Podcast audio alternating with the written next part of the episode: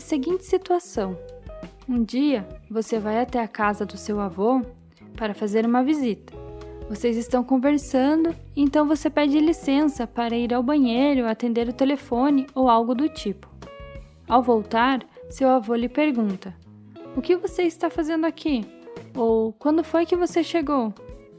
Esse tipo de situação pode ser o primeiro alerta de que ele pode estar sofrendo de algum tipo de demência. Ou seja, ele está com sintomas que afetam pelo menos duas funções do cérebro, como a memória e o discernimento. Esse pode ser o começo de um pesadelo para muitas pessoas, também conhecido como doença de Alzheimer.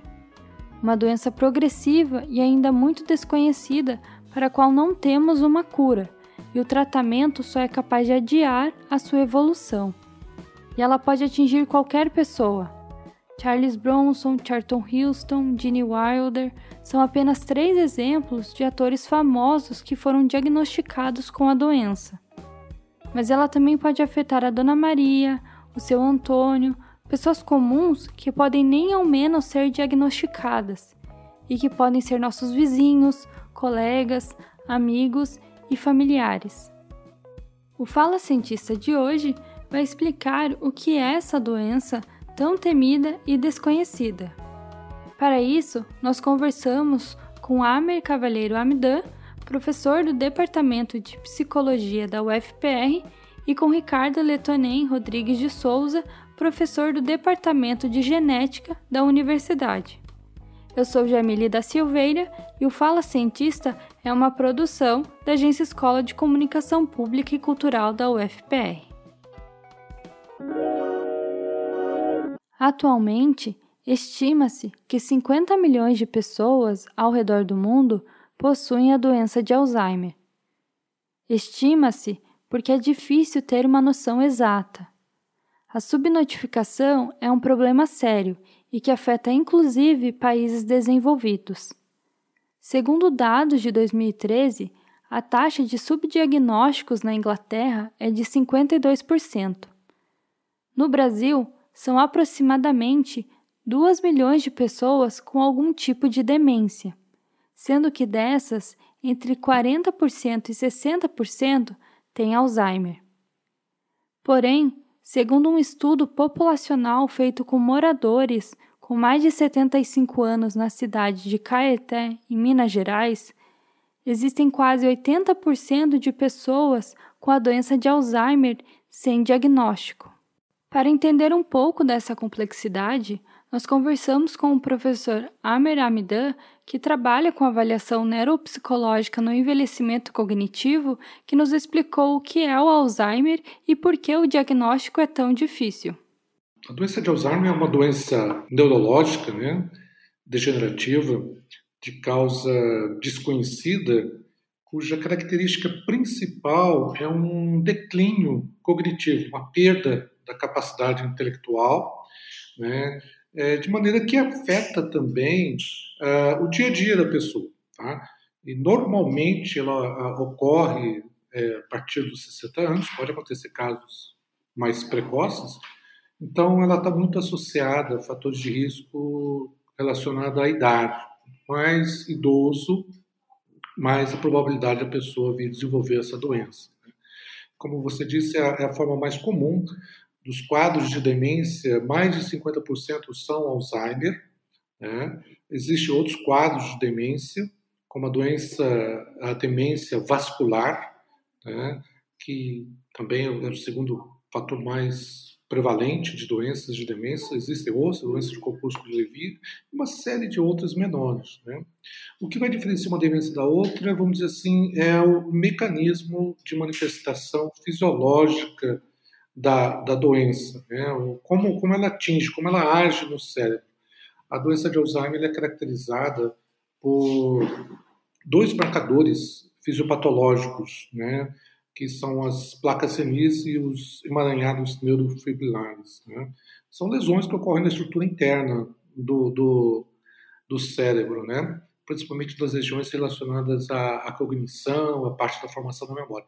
No caso, por exemplo, das, das doenças ou demências vasculares, já é está relacionado a, ao fluxo sanguíneo. Então, a, a, a, fisiologia, o mecanismo dela são diferentes, mas a manifestação clínica é muito semelhante. Existe a perda da memória, de esquecimento, que vai acabando comprometendo também o dia a dia da pessoa, o relacionamento pessoal, o relacionamento social, trabalho, a capacidade da pessoa. Como você disse, o esquecimento faz parte do processo normal né, do dia a dia nosso, todos nós esquecemos ou cometemos lapsos né, de esquecimento, e tem vários fatores que influenciam isso, né, estresse, que é o mais frequente, comum, medicamentos, né, isso faz parte do cotidiano. E é bom esquecer, né? Se você não esquece de guardar né, as coisas ruins, né? Mas quando é que começa a ficar preocupante? É que quando esse esquecimento começa a ser acentuado, né, de tal maneira que interfere no dia a dia da pessoa, comprometendo as atividades da pessoa, os compromissos da pessoa. Imagina uma, uma, uma, uma senhora que sempre cozinhou, sempre fez a comida em casa, né, para sua família, e de repente começa a, a esquecer né, o horário sempre atrasando, ou esquecer no tempero, né, salgando demais, ou esquecendo assim a, a, o tipo de, de, de, refeições, de qualidade. Então, é um esquecimento sutil que acaba interferindo. No caso aí da, da senhora que trabalha né, em casa, na, cozinha. Mas a pessoa pode esquecer também os compromissos que a pessoa tem, né? Encontros marcados, compromissos de pagamento. Então, começa a dificultar né, assim, a, o dia a dia, começa a esquecer o lugar onde ela está, o ambiente onde ela está, a vizinhança, de maneira que ela começa a ficar dependente de outras pessoas sempre alguém começa a ter que lembrar ela, ajudar essa pessoa, né? Então, concretamente, quando começa a interferir no dia a dia, a prejudicar o relacionamento dela com as outras pessoas, com as pessoas próximas, é, de, de ter uma vida autônoma, começa a ficar dependente de outras pessoas. Então, nesse caso, quando começa esses primeiros sintomas, é necessário ir encaminhar para o médico, fazer uma avaliação, para o neuropsicólogo, fazer uma avaliação mais extensa da cognição. Além do subdiagnóstico, outro dado alarmante é a taxa de crescimento da doença. A estimativa é que até 2050, 150 milhões de pessoas no mundo irão desenvolver a doença de Alzheimer. O professor Amer explica que isso se deve, principalmente, à mudança no perfil da população. Como ela está relacionada à idade, né, quanto mais idosos, mais a probabilidade de vir se manifestar a doença de Alzheimer, e a população, o perfil da população está envelhecendo, no Brasil já não é mais aquela, não tem aquela pirâmide né, populacional, que a base são jovens, poucas pessoas chegando à terceira idade, não. A expectativa de vida está aumentando, né, as pessoas com mais de 60 anos, 70 anos, a expectativa do brasileiro está aumentando. Então, mais casos estão aparecendo, estão surgindo. Né? Isso tem a ver com o perfil da população. Mas ela sempre esteve, ela sempre esteve na, na população mas, presente. Mas, assim, as pessoas desconheciam. Né? Então, esses comportamentos que a pessoa esquecia, ficava comprometida, sua capacidade física, dependente de outras pessoas, era tido como normal. Né? As pessoas falam, ah, fulano ficou esclerosado, meu avô ficou esclerosado, tipo, esquecido e tal.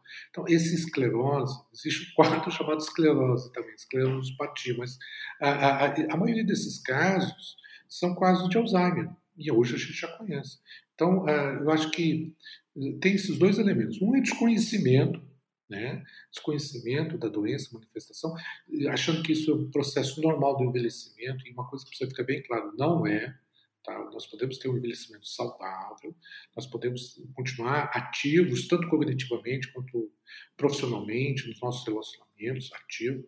Isso tem a ver também com o aumento da, da, do, da expectativa de vida da população. Então, essas duas coisas interagem. Né? Existe muita subnotificação, muita desinformação, muita incompreensão né, no meio das famílias, porque você imagina, né, a pessoa convive com, uma, né, né com seu cônjuge há 10 anos, 20 anos, 30 anos, depois começa a esquecer, né, nas fases iniciais, esquecer os nomes do seu cônjuge, se atrapalhar, colocar o nome de uma outra pessoa. Então, isso muitas vezes cria conflitos internos né, dentro do, do, do, do contexto familiar. Né?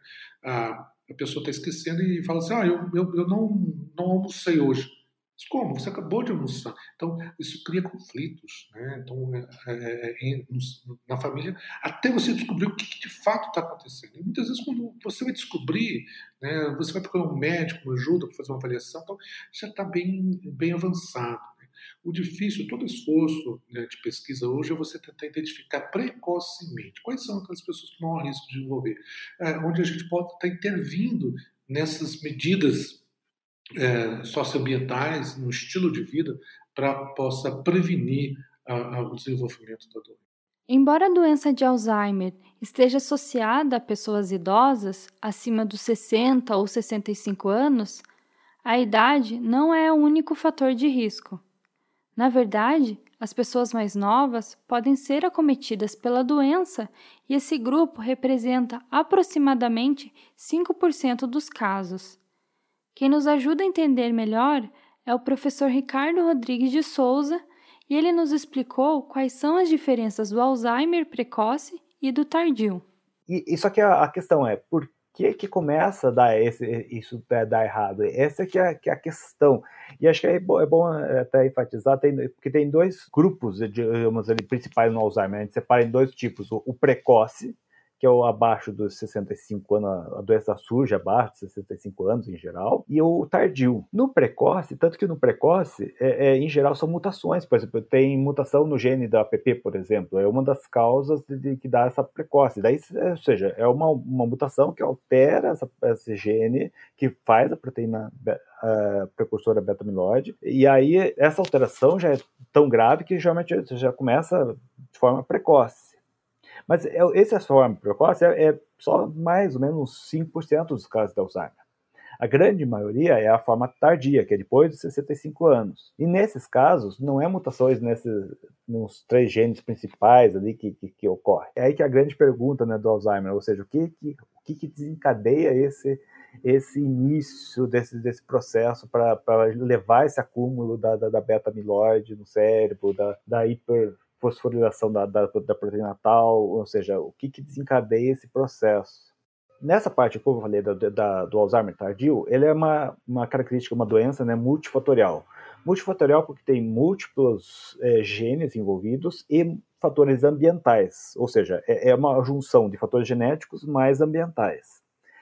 Entre os fatores ambientais, a gente sabe que tem coisas, é, fatores de risco como obesidade, é, diabetes, é, então, tem fatores né, de risco que, que aumenta a probabilidade de ter, somado com os fatores genéticos. E os fatores genéticos tardio tem um gene que é, que é bem estabelecido, que é um fator de risco, que é o gene ApoE, da apolipoproteína E, sendo que o alelo E4 desse gene, que é uma mutação que você já nasce com ela, ou você tem ou não tem, né? Essa mutação, ela aumenta o risco de você ter Alzheimer se você pode ter, em genética, a gente fala, né, uma cópia do gene, ou seja, em heterozigose, ou duas cópias do gene em homozigose.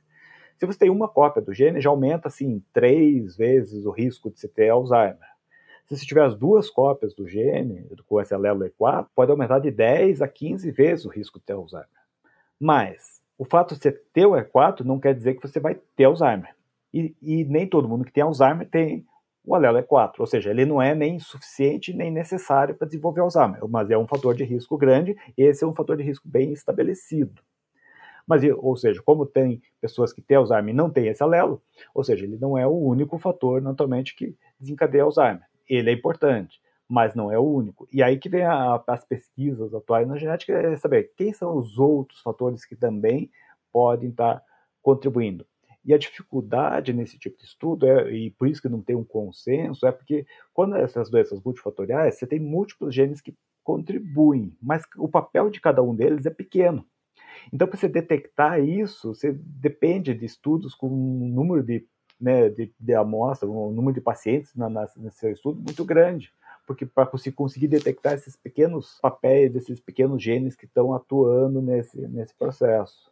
O professor Ricardo também comentou sobre um trabalho que ele vem desenvolvendo com sua equipe na busca de uma cura para a doença de Alzheimer. E essa é uma das buscas de entender melhor a doença, é conseguir um tratamento né, para a doença, porque basicamente a gente não tem um tratamento efetivo para a doença. O que, que tem hoje de tratamento principalmente é inibidor de colinesterase. E os medicamentos para Alzheimer são justamente inibidores dessa, dessa dessas enzimas que o integrado colina. O objetivo é aumentar, que é o neurotransmissor. Mas, ou seja, ele não é uma, é, ele não é, está tratando a, a, base da doença esse, esse remédio. Está tratando um pouco do para melhorar a condição da pessoa que tem a, doença, mas não vai resolver o problema. O, o que a gente estava vendo nos primeiras ideias de estudar daí Alzheimer era justamente como trabalhava com essa enzima, ver se variações nessa enzima estavam associadas ou não com a doença. Mas daí expandiu, começou a trabalhar com Alzheimer, algumas coisas que a gente fez, procurando, assim, nesse sentido, é, pegando alguns genes que podiam ser candidatos e tentar ver se variação nesses genes tinha uma maior ou menor predisposição para doença. Alguns alunos meus trabalhavam, então, com genes, por exemplo, a gente pegou genes de, de um grupo, uma família gênica que chama gene ABC, que são proteínas de transmembrana, que tem vários papéis no organismo, como transporte de colesterol, por exemplo, e, e alguns desses, como o ABCA7, já está se mostrando que ele realmente tem um papel no, no Alzheimer. E outro também é a questão de genes envolvidos com a parte de inflamação, porque também a, a, o processo inflamatório é uma das coisas que se imagina que tem realmente papel no, nesse desenvolvimento inicial do Alzheimer. E é uma coisa que tem em comum essa questão da inflamação que tem em comum com Alzheimer, com diabetes com obesidade. Então, é, é, tem algumas bases em comum nessa, nessas doenças, ou seja, e um, um ponto em comum entre elas é essa questão da inflamação. E como lidar com uma doença que afeta uma parcela significativa da população e que ainda não tem cura? Professor Amer explicou como funcionam os tratamentos atuais e a terapia para ajudar as pessoas com doença de Alzheimer a ter uma vida mais confortável. Sim. Ah, é, é uma doença, como você disse, que não tem cura. Né? Ela é neurodegenerativa, progressiva. Toda medicação eh, atua no sentido de diminuir esse declínio. Né?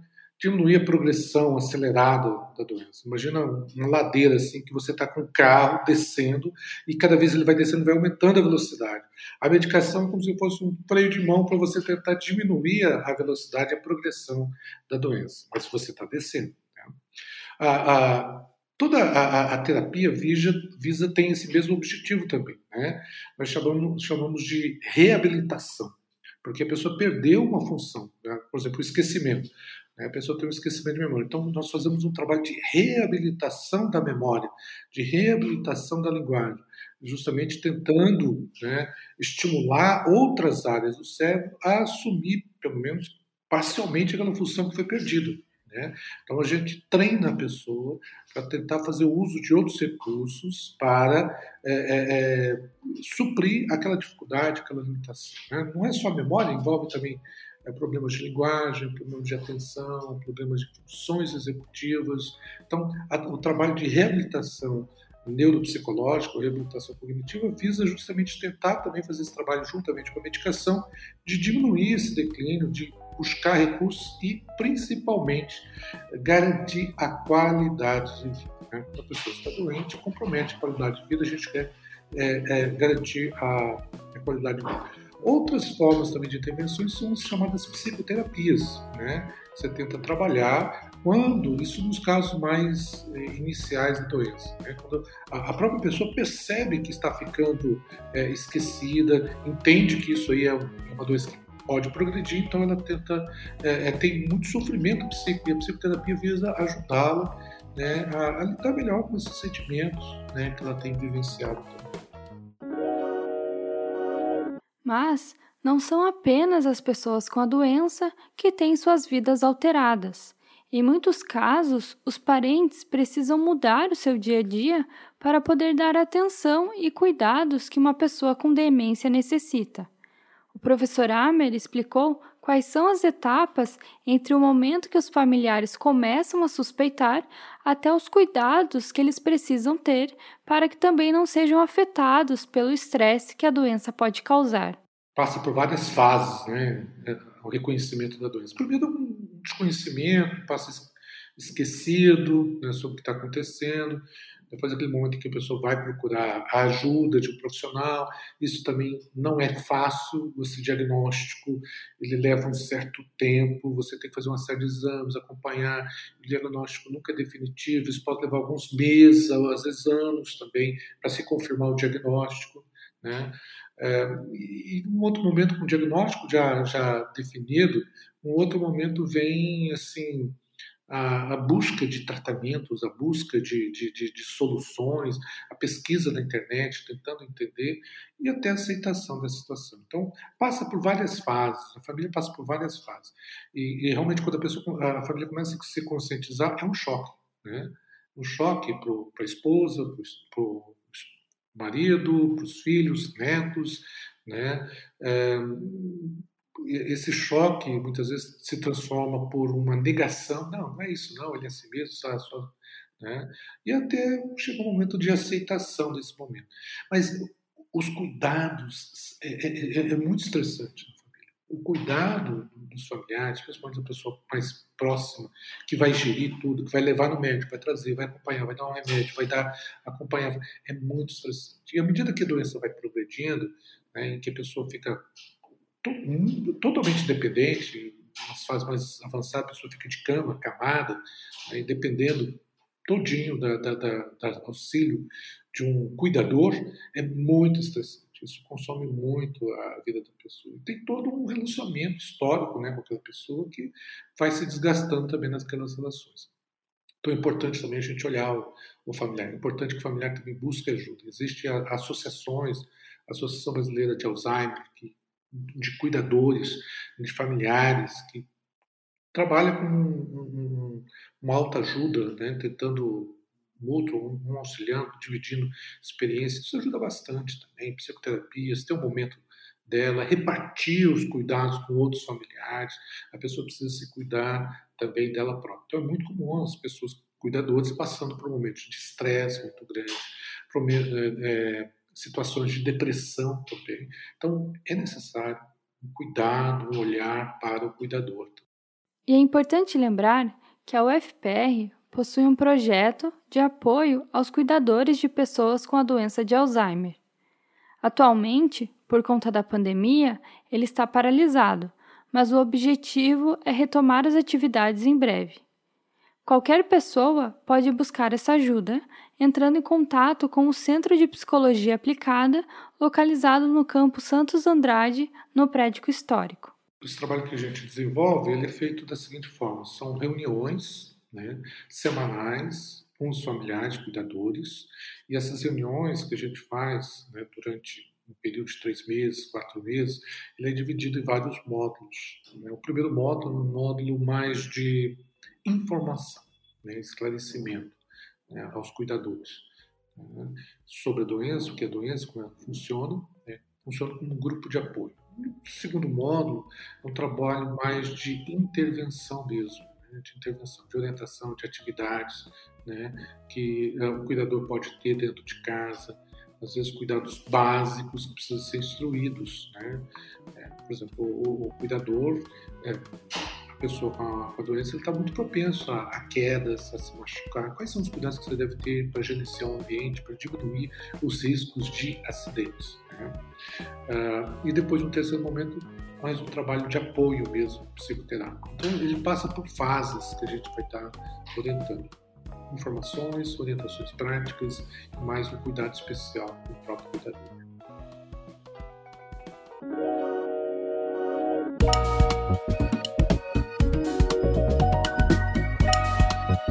Eu sou Jamile da Silveira, responsável pela apresentação deste episódio e a revisão final do roteiro. A produção é de Robson Samulak, bolsista de pós-graduação em comunicação. A edição é feita por Ângelo Biasi, aluno do curso de música na UFPR, e Valkyrion, professora do PPG-Com da UFPR, é responsável pela supervisão do podcast. Até o próximo Fala Cientista!